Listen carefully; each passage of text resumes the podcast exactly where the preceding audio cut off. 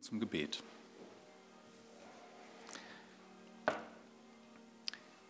Ja, lieber Vater, du hast uns dein Wort gegeben mit dem Sinn, dem Zweck, dass es uns Leitung gibt in dieser Welt, dass es unseren Glauben nährt und stärkt. Herr, wie bitte haben wir das nötig, nicht nur jede Woche, sondern jeden Tag aus deinem Wort zu leben? Bitten dich darum, dass du uns Klarheit schenkst in unseren Herzen, dass wir zuhören konzentriert sind. Wir bitten dich auch darum, dass die Alltagssorgen im Lichte deines Wortes richtig eingeordnet werden, bei jedem von uns. Herr, wir bitten dich darum, dass ja, dein Geist an uns wirkt. Amen. Wir wollen heute in der Predigtreihe aus Hebräer 11 weitermachen. Heute soll es wieder um Abraham gehen. Aber bevor ihr jetzt alle voreilig eure Bibeln bei Hebräer 11 aufschlagt, das könnt ihr gerne tun, dann macht den Finger dazwischen. Ähm, ich werde vorher einen anderen Text lesen, auf dem das, was der Autor aus dem Hebräerbrief schreibt, basiert. Es soll heute um Abraham gehen und Abraham ist ja in diesem Kapitel ähm, einer der zentralen Personen. Und in der Regel ist es so, dass wenn man über Kapitel 11 des Hebräerbriefs irgendwelche Kommentare liest, irgendwelche Predigten hört, dann wird das ganze Kapitel meist so zusammengefasst, hier geht es um die Helden des Glaubens. Ja, um die Helden des Glaubens. Ähm, und das ist auch ein treffender Begriff, wenn man unter Helden das Richtige versteht. Und das ist gar nicht so einfach, da die richtige Abgrenzung zu finden, weil unter Helden versteht jede Kultur auf dieser Welt immer etwas anderes. Da haben wir so gewisse Unterschiede. In unserem Kulturkreis, in Deutschland und in der westlichen Welt, da sieht ein Held in der Regel folgendermaßen aus. Das mag am Anfang eine einfache Gestalt sein, so wie du und ich. Und dann kommt er durch irgendwelche Umstände in eine Situation, in der er durch eine schwere Prüfung geht. Das kann Leid sein, das kann Kampf sein in irgendeiner Art und Weise. Und in dieser Situation entdeckt er auf einmal, was für Kräfte er hat. Die werden freigesetzt und er überwindet diese Situation und siegt. In anderen Kulturen sieht das manchmal anders aus. Wenn die Griechen über Helden reden und wenn man diese alten Sagen liest, die damals zu der Zeit, als das Neue Testament äh, geschrieben wurde, damals im Umlauf waren, dann waren Helden eher tragische Gestalten. Die hatten Kräfte und die hatten auch Prüfungen und die kamen auch in Situationen, die schwer waren aber am Ende waren es meist tragische Gestalten. Am Ende winkte nicht Ruhm und Ehre, sondern das verpuffte irgendwann und sie waren Leute, die gescheitert waren.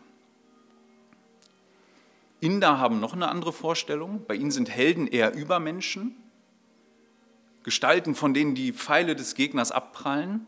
Und das, was sie zu eigentlichen Helden macht, ist, dass sie größer sind als alle anderen und besser von vornherein. Das sind die Unterschiede. Und die Bibel hat nochmal eine ganz andere Sicht. Und das ist die Sicht, auf die wir hinaus müssen. Hebräer 11 geht es nicht darum, wie toll Abraham war. Es geht nicht darum, wie toll Kain, äh, wie toll Abel war und wie toll ähm, Henoch war und Noah und wie sie alle heißen. Es geht darum, was Gott in sie reingelegt hatte, nämlich den Glauben. Und unser Autor möchte, ihn, möchte zeigen, denselben Glauben hat er auch in euch reingelegt und in uns alle, die wir hier sitzen, wenn wir an Christus glauben. Und dann macht er im elften Kapitel eigentlich so eine Art Studie und sagt ihnen, und wisst ihr, in bestimmten Situationen zeigt sich der Glaube so und so. Das heißt, nicht die Menschen an sich sind die Helden, nicht der Abraham, sondern der Glaube an sich befähigt ihn, Situationen zu meistern. Und das tut er auch bei uns. Der Glaube entfaltet sich in bestimmten Situationen und zeigt seine Frucht. Und darum geht es. Der Glaube ist aber nicht was, was aus der eigenen Kraft heraus erzeugt wird. Da ist die Bibel klar. Ich verstehe nicht, wie das unter Christen eine Streitfrage sein kann, wo der Glaube denn herkommt. Der Glaube ist nach Epheser 2, Vers 8 ein Geschenk. Das lese ich einmal kurz. Denn durch die Gnade seid ihr gerettet worden aufgrund des Glaubens, und zwar nicht aus euch. Nicht aus euch. Nein, Gottes Geschenk ist es. Das heißt, der Glaube, den Abraham hatte und all das, das war ein Geschenk Gottes dadurch, dass er sein Wort ins Leben schickte und dieses Wort hat den Glauben gezeugt, wie Gott es wollte und wie Gott es vorher bestimmt hat. Und hat aus Abraham einen Glaubensmann gemacht. Und das ist Gottes Geheimnis, warum das nicht bei jedem geschieht. Aber er hat es so vorherbestimmt. Und wenn wir nun in Hebräer 11 reinschauen, dann sehen wir und lernen an diesen Menschen, welchen Glauben Gott auch in uns gepflanzt hat und in welchen Situationen er sich wie zeigt. Heute soll es um den Abschnitt aus Hebräer 11, 17 bis 19 gehen, aber ich sagte schon, ich nehme den Text, der die Grundlage bildet. Und der ist, also zuerst, da kommen wir nachher zu, wenn ihr schon da seid, Finger rein, äh, aus 1. Mose 22, 1 bis 14. Und wir haben manchmal das Privileg, und heute haben wir das, dass der Text ausführlicher ist. Manchmal, wenn Hebräer 11 über eine Person redet, dann wissen wir so viel über die. Ist trotzdem gewichtig. Aber heute dürfen wir mal ins Detail gucken. Ich möchte 1. Mose 22, 1 bis 14 mit uns gemeinsam lesen. Wer eine Bibel hat, kann sie gerne aufschlagen, auch wenn er sie irgendwie auf seinem Handy hat. Guckt gerne rein. Da steht, und es geschah nach diesen Dingen, dass Gott Abraham prüfte, und er sprach zu ihm, Abraham. Und er sprach, hier bin ich. Und er sprach, nimm deinen Sohn, deinen einzigen, den du lieb hast, den Isaak, und zieh hin in das Land Moria und opfere ihn dort als Brandopfer auf einem der Berge, den ich dir, gesagt, den ich dir sagen werde. Und Abraham stand früh morgens auf und sattelte seinen Esel und nahm mit sich zwei von seinen Knaben und Isaak, seinen Sohn. Und er spaltete Holz zum Brandopfer und machte sich auf und zog hin an den Ort, den Gott ihm gesagt hatte. Am dritten Tag, da erhob Abraham seine Augen und sah den Ort von fern. Und Abraham sprach zu seinen Knaben, Bleibt ihr hier mit dem Esel. Ich aber und der Knabe wollen bis dorthin gehen und anbeten und dann zu euch zurückkehren. Und Abraham nahm das Holz des Brandopfers und legte es auf Isaak, seinen Sohn. Und in seine Hand nahm er das Feuer und das Messer, und sie gingen beide miteinander. Und Isaak sprach zu seinem Vater Abraham und sagte, Mein Vater. Und er sprach, Hier bin ich, mein Sohn. Und er sprach, siehe das Feuer und das Holz, wo aber ist das Schaf zum Brandopfer? Und Abraham sprach, Gott wird sich ersehen, das Schaf zum Brandopfer, mein Sohn. Und sie, und sie gingen beide miteinander. Und sie kamen an den Ort, den Gott ihm gesagt hatte. Und Abraham baute dort den Altar und schichtete das Holz. Und er band seinen Sohn Isaak und legte ihn auf den Altar, oben auf das Holz. Und Abraham streckte seine Hand aus und nahm das Messer, um seinen Sohn zu schlachten. Da rief ihm der Engel des Herrn vom Himmel zu und sprach, Abraham, Abraham. Und er sprach, hier bin ich. Und er sprach, strecke deine Hand nicht aus nach dem Knaben und tu ihm gar nichts. Denn nun weiß ich, dass du Gott fürchtest und deinen Sohn, deinen einzigen, mir nicht vorenthalten hast. Und Abraham erhob seine Augen und sah und siehe, da war ein Widder hinten, hinten im Gestrüpp festgehalten durch seine Hörner. Und Abraham ging hin und nahm den Widder und opferte ihn als Brandopfer anstatt seines Sohnes. Und Abraham gab diesem Ort den Namen, der Herr wird er sehen. Daher sagt man heute, auf dem Berg des Herrn wird er sehen werden.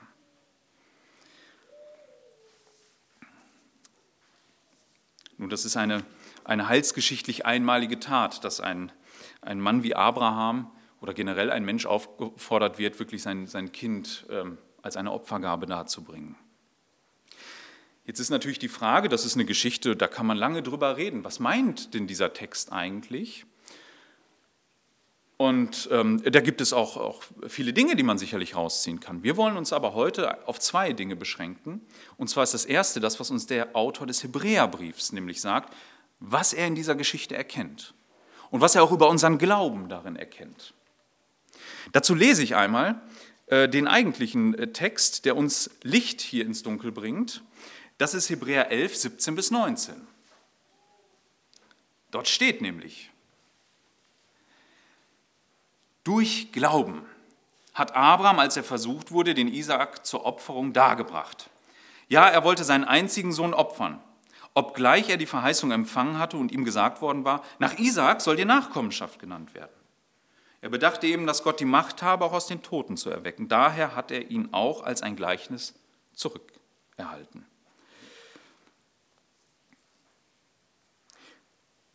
Nun, Abraham, das haben wir gesagt, ist einer dieser Helden des Glaubens. Und wir wollen heute ein bisschen sezieren, was hat seinen Glauben denn ausgemacht anhand dieser Stelle? Was genau charakterisierte seinen Glauben? Und darum reißen wir erstmal die Situation, in der Abraham war. Abraham war an einem, ähm, das war sicherlich eine der schwersten Prüfungen seines Lebens. Abraham, das muss man sich ja mal vor Augen führen, war ja ein Mann, der alles aufgegeben hatte Familie, Heimat, all diese Dinge, die uns im Leben wahrscheinlich kostbar sind. Die hat er zurückgelassen auf die Verheißung hin, dass er eine Nachkommenschaft haben würde. Und dann hatte er auch einen Sohn, allerdings mit einer Magd. Und den musste er unmittelbar, das wird im Text davor erklärt, den musste er wegschicken. Daher war Isaac nun sein einziger Sohn und Gott hatte sich auch darauf festgelegt, dass er mit diesem Kind weitermachen würde. Nun bekam Gott, nachdem er seinen erstgeborenen Sohn, den Ismael weggeschickt hatte, die Anweisung, seinen Sohn zu opfern. Und diese Last, die kann man sich doch kaum vorstellen. Also mir fällt es schwer, mir das vorzustellen, mein einziges Kind abzugeben. Das ist eine unvorstellbare Sache. Drei Tage wandert er durch das Land. Wir wissen nicht, was ihn da bewegt hat, woran er dachte. Der Text schweigt sich dazu aus. Er geht dann auf diesen Berg und bereitet seinen Sohn vor und er ist fest entschlossen, das alles zu, durchzuführen. Da könnte man fragen, ja, warum tut Abraham das? Was muss ein Mensch da, da reiten, sowas zu machen? Das ist der Glaube. Der Glaube hat ihn dahin gebracht. Nun, wie sieht das aus?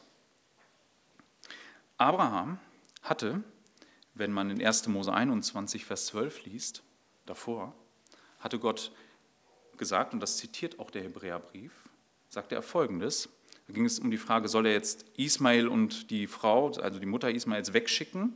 Da sagt Gott, was immer Sarah zu dir sagt, höre auf ihre Stimme, denn in Isaak soll dir ein Same genannt werden. Das heißt, mit anderen Worten, ich Gott lege mich auf Isaak fest. Mit Isaak werde ich die Geschichte weitergehen.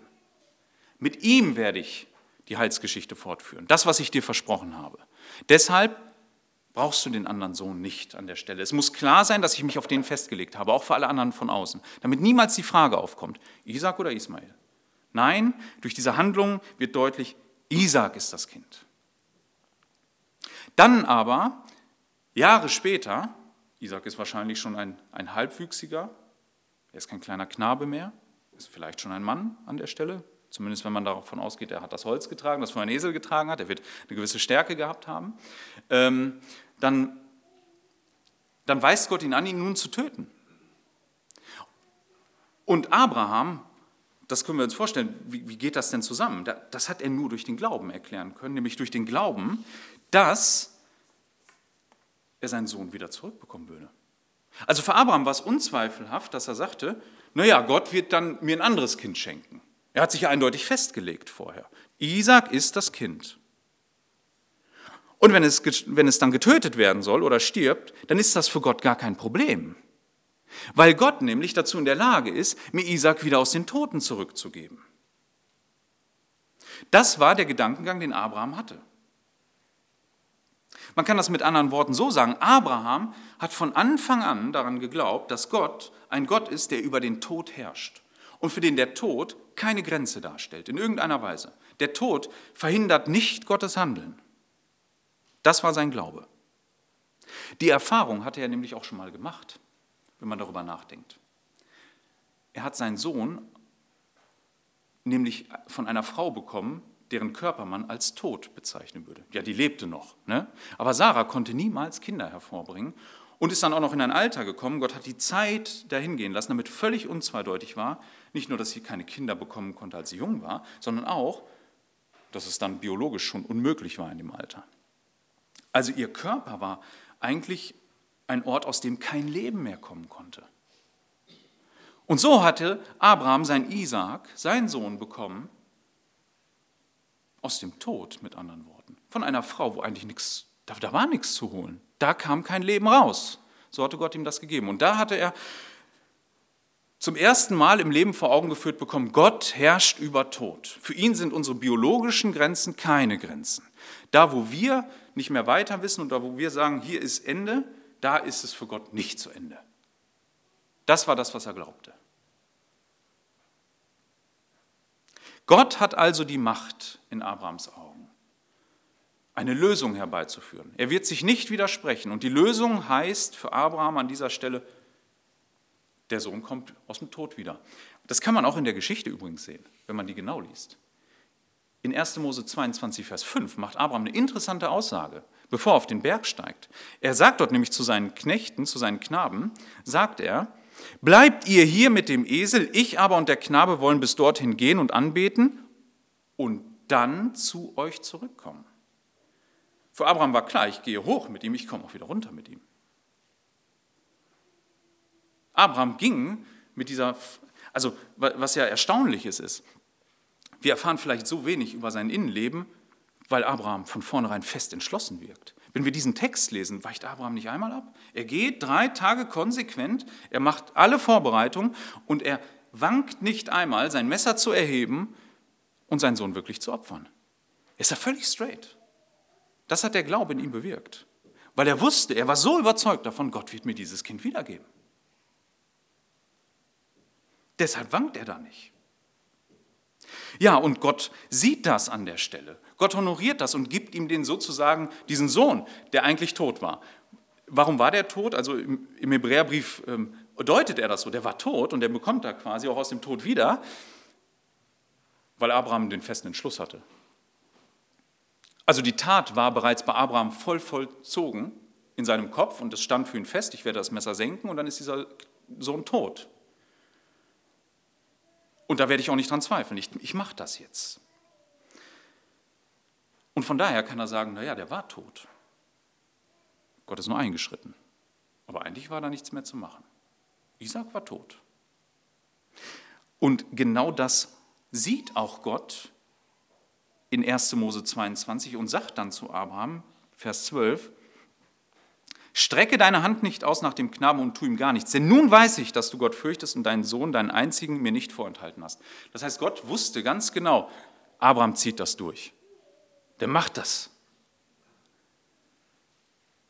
Er glaubt daran, dass ich den, über den Tod herrsche und weit darüber hinaus bin, weit darüber hinaus handeln kann. Ja, was zieht man jetzt aus sowas? Das ist Abrahams Glaube, über den wir gesprochen haben. Was ist jetzt mit, mit uns hier?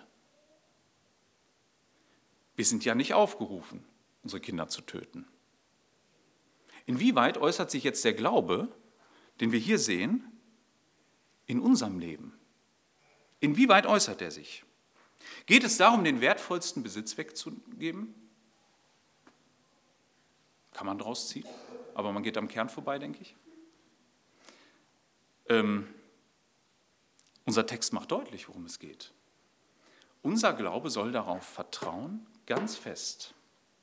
Deshalb erzählt das aus dieser Perspektive, dass Gott über den Tod herrscht und weit darüber hinaus handelt.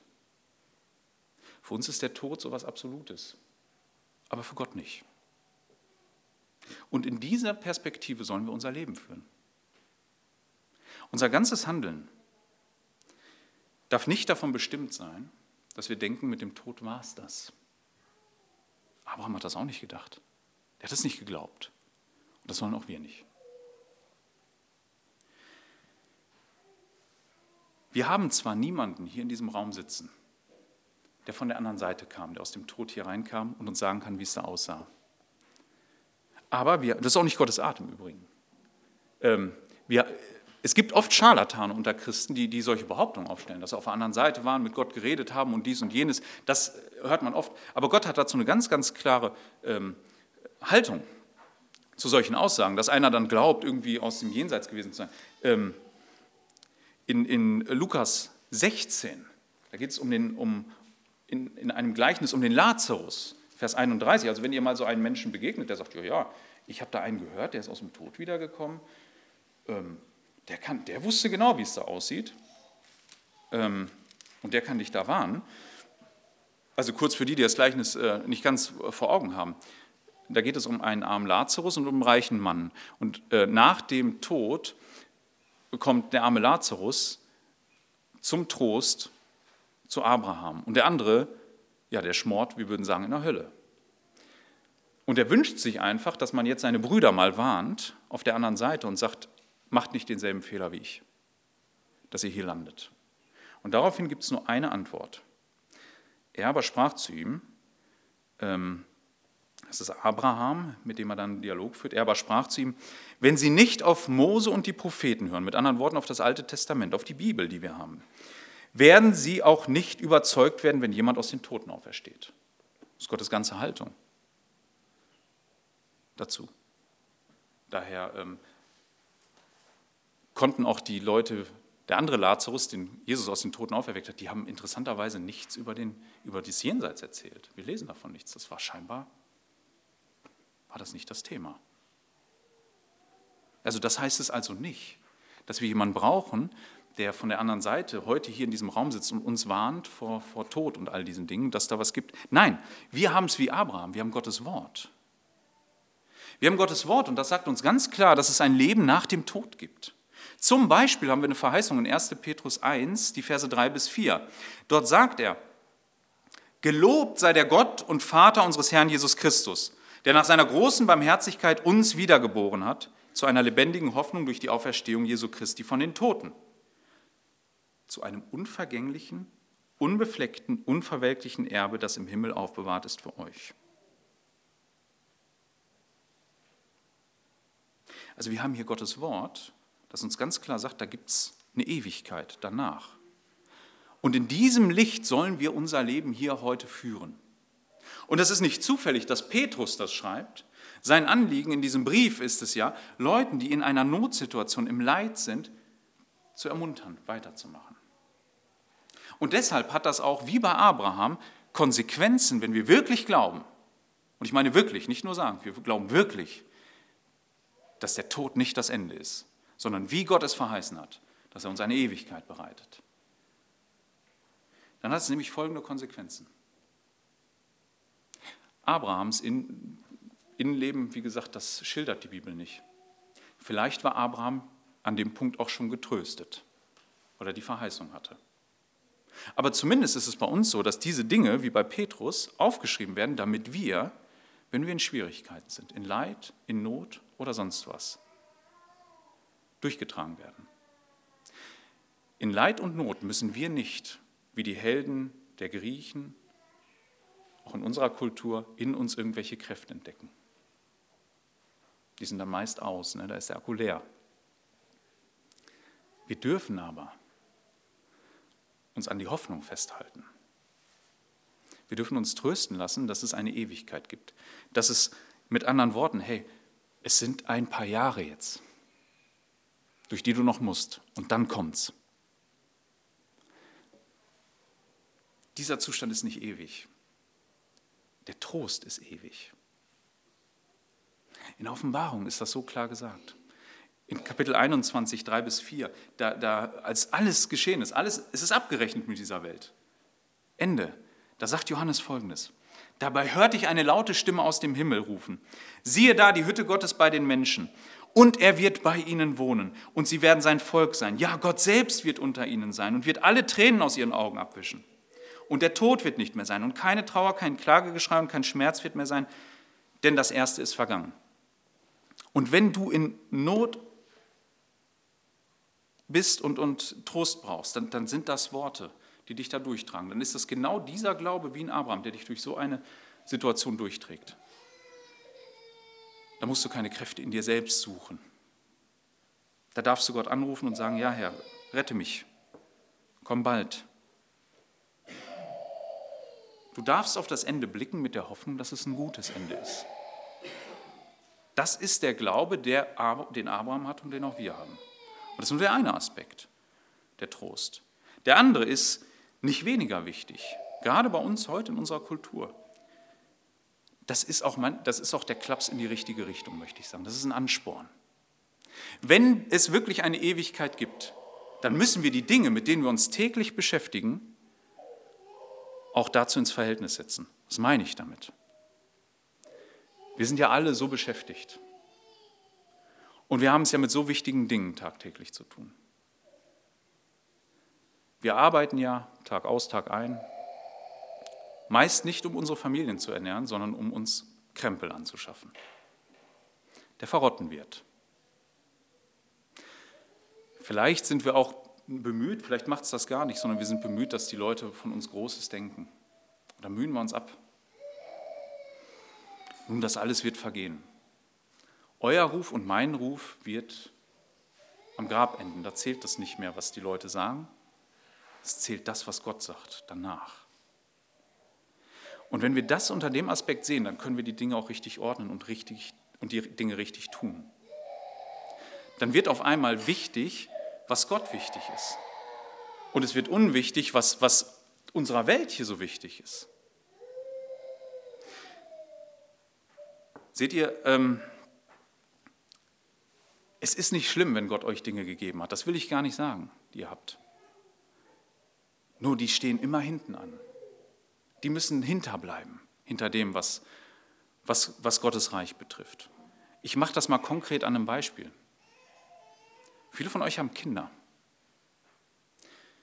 Was ist der Fokus in eurer Erziehung? Dass sie gute Menschen werden, einen guten Job haben oder dass sie in der Ewigkeit sind? Was ist dein Fokus? Was ist das, was du möchtest, was dein Kind mitnimmt, wenn es eines Tages die Koffer packt und, und geht? Möchtest du, dass es seine Harvard-Professur antritt, vielleicht Präsident wird oder weiß ich nicht, Bundeskanzler, oder ein Kind Gottes ist und so geht? Sei nicht schnell damit, du sagst vielleicht, ja klar, aber du kannst nicht beides haben. Warum nicht? Es kann sein, dass wenn Gott die höchste Priorität im Leben deines Kindes hat, dass dich das sehr hart treffen wird. Das kann sein. Ich, ich gebe euch ein Beispiel. Wenn meine Tochter irgendwann mal ankommt und sagt, Papa, ich, ich soll in die Mission gehen, ich weiß das, mit meinem Mann, hätte ich wahrscheinlich noch so die Hoffnung und würde sagen, ist gut, mein Kind, Missionar ist ehrbar. Aber geh nicht zu weit weg. Ich würde dich gern besuchen. Wenn sie mich dann ansieht und sagt, Papa, wir ähm, wollen nach Südamerika. Okay, sucht euch eine gute Stadt, wo ihr ein gutes Leben habt. Das könnte eine mögliche Antwort sein. Und wenn sie dann sagt, nein, da gibt es so einen Indianerstamm, der ist ziemlich gefährlich. Da, soll, da sollen wir hin. Wir sind dafür voll zugerüstet. Das ist unser Weg. Und ich will ehrlich sein, vielleicht gehe ich dabei drauf. Was wäre die Antwort? Du siehst, das ist, das ist hart. Also, da kannst du nicht einfach sagen, ja, super. Aber wenn du wirklich im Blick der Ewigkeit dieses Leben führst und auch mit deinen Kindern, dann ist die einzige Antwort, die du geben kannst, geh, wir sehen uns auf der anderen Seite.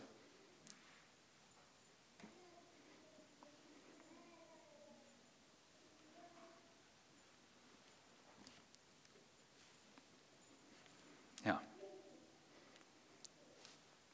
Das, kann's, das kann sein.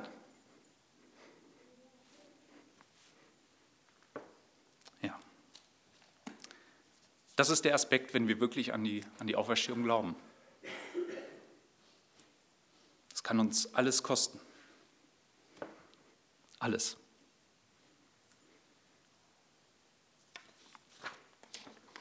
Ich möchte euch aber einen Aspekt nicht vorenthalten. Das ist, wir haben über den Glauben gesprochen, der in uns allen ist. So hoffe ich. In uns allen. Aber dieser Glaube hat ein, ein Fundament, das Abraham vermutlich auch gesehen hat, als er ähm, aus dieser Situation rauskam. Gott hat nämlich seine Verheißung nochmal nachdrücklich festgemacht. Das lesen wir dann direkt im Anschluss in 1. Mose 22, Vers 15. Und der Engel des Herrn rief Abraham ein zweites Mal vom Himmel zu und sprach, ich schwöre bei mir selbst, spricht der Herr, dass weil du dies getan und deinen Sohn, deinen einzigen mir nicht vorenthalten hast, ich dich reichlich segnen und deine Nachkommen sehr mehren werde, wie die Sterne des Himmels und wie der Sand, der am Ufer des Meeres ist. Und deine Nachkommen werden das Tor ihrer Feinde besitzen und in deine Nachkommen, jetzt kommt's, werden sich, werden sich segnen alle Nationen der Erde, weil du meiner Stimme gehorcht hast. Also Gott betont hier nochmal, dass nach dieser Situation völlig klar ist, dass wir zum Segen sein. Und jetzt ist die Frage, die sich viele jüdische Rabbiner gestellt haben, als sie das Alte Testament mit diesen Stellen lasen, und ich sagte auch, man kann vielleicht auch heute rausziehen, gibt ein wertvollstes, ist die Lektion. Ich glaube, die Lektion ist, ist eine andere. Jüdische Rabbiner hatten die Lektion Märtyrertum. Das ist es, was Gott will. Das war so eine verbreitete Meinung zu den Zeiten zwischen Altes und Neues Testament. Aber diese Geschichte, die, die muss uns eigentlich ganz anders aufgehen, wenn wir unsere Bibeln kennen. Also dieser Ort und all das ist nicht zufällig hier. Und es gibt Details in diesem Text, die sind nicht zufällig gewählt und die Worte sind es auch nicht. Es weist uns auf eine viel, viel größere Tat hin, die 2000 Jahre später stattfindet. Abraham hat so 2000 vor Christus das erlebt. 2000 Jahre später kam Christus. Und wisst ihr was? Da sind, die, da sind folgende Parallelen. Falls ihr die im Text noch nicht gesehen habt, dann, dann zeige ich euch die jetzt.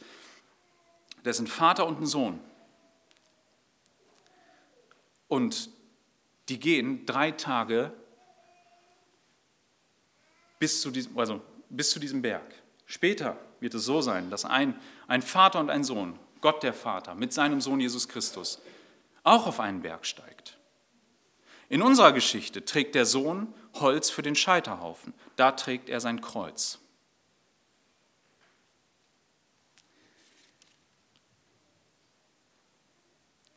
Beide werden zubereitet, beide dulden das interessanterweise. Auch von Isaac. Er wehrt sich nicht, als sein Vater ihn bindet. Auch der Sohn, Jesus Christus, hat das mit sich machen lassen. Er ist nicht nett festgebunden worden. Ihn haben sie dran geschlagen. Beide Väter waren voll entschlossen, ihre Kinder zu opfern.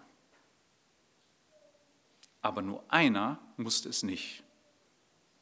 Bei Christus kam keine Stimme vom Himmel und sagte, stopp.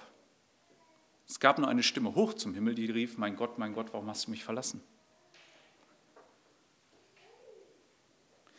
Alle diese Ereignisse sind nicht zufällig so angeordnet. Auch die Sprache, die wir sehen im Hebräerbrief, in Kapitel 11. Es wird dasselbe Wort verwendet, das immer auch für Christus verwendet wird, seinen einzigen Sohn oder Eingeborenen, wie es Luther übersetzt hat. Ja, aus Johannes 3,16 kennt ihr das. Und es ist auch das Wort, das in 1. Mose 22 ist, ähm, wenn Isaac beschrieben wird. Hier bringt Gott seinem Volk die Lektion bei, was er später tun wird. Und zwar im vollen Umfang. Er wird seinen Sohn nicht schonen. Er wird seinen Sohn töten. Für uns, die wir glauben. Das ist die Basis. Glaube ist nichts, was Gott einfach so schenkt, ohne eine Basis. Das macht er aus Gnade, die er sich aber teuer, teuer bezahlen ließ durch das Blut seines Sohnes. Und auf dieser Basis glauben wir und glaubte auch Abraham in einem gewissen Sinne, dass da einer kommt aus Abrahams Sicht, der für alle Nationen zum Segen wird, durch den Gott den Segen bringen wird, überall hin. Und das glauben auch wir. Das ist unsere Basis, auf der wir mit Gott stehen.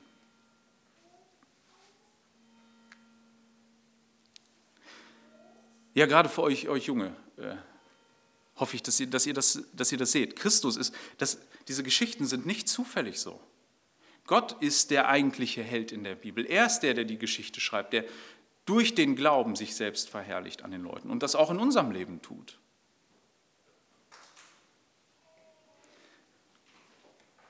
Lasst mich zum Schluss kommen. Abraham glaubte. Er glaubte, dass Gott über den Tod hinaus herrscht und dass der Tod für Gott gar keine Beschränkung darstellt. So sollten das auch wir tun. Wenn du in schweren Zeiten bist, dann wisse, das ist zu Ende irgendwann. Keiner kann dir sagen, wann. Aber daraus soll der Glaube deine Kraft, dir Kraft geben, dass du weißt, es ist irgendwann zu Ende. Es spornt uns aber auch an, die Prioritäten richtig zu setzen und auch bereit zu sein, alles zu verlieren. Und ich meine wirklich alles. Dass Gott uns vielleicht alles nimmt, weil wir glauben, aber weil wir wissen, dass es sich lohnt. Weil am Ende, da werden wir auferstehen und in seiner Herrlichkeit sein. Da wird das, was wir hier besitzen, Paulus konnte das schon im Leben sagen, für Dreck geachtet. Das ist nichts, wir spielen hier mit Dreck. Und das alles steht auf der Basis vom Werk seines Sohnes, was er uns auch hier deutlich gemacht hat. Wir haben Vergebung durch seinen Sohn. Das haben wir nicht selbst geschafft. Und deshalb können wir Gott dankbar sein und ihn preisen, dass er das so geordnet hat. Amen. Lass mich noch beten, dann singen wir ein Lied und dann gucken wir, ob wir die Kinder holen. Wir schauen mal.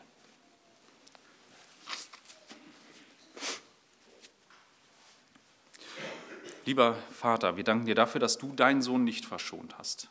Wir danken dir dafür, dass du ihn für uns geopfert hast, dass er für unsere Schuld wirklich ans Kreuz gegangen ist. Herr, wir, wir, wir werden alle verloren.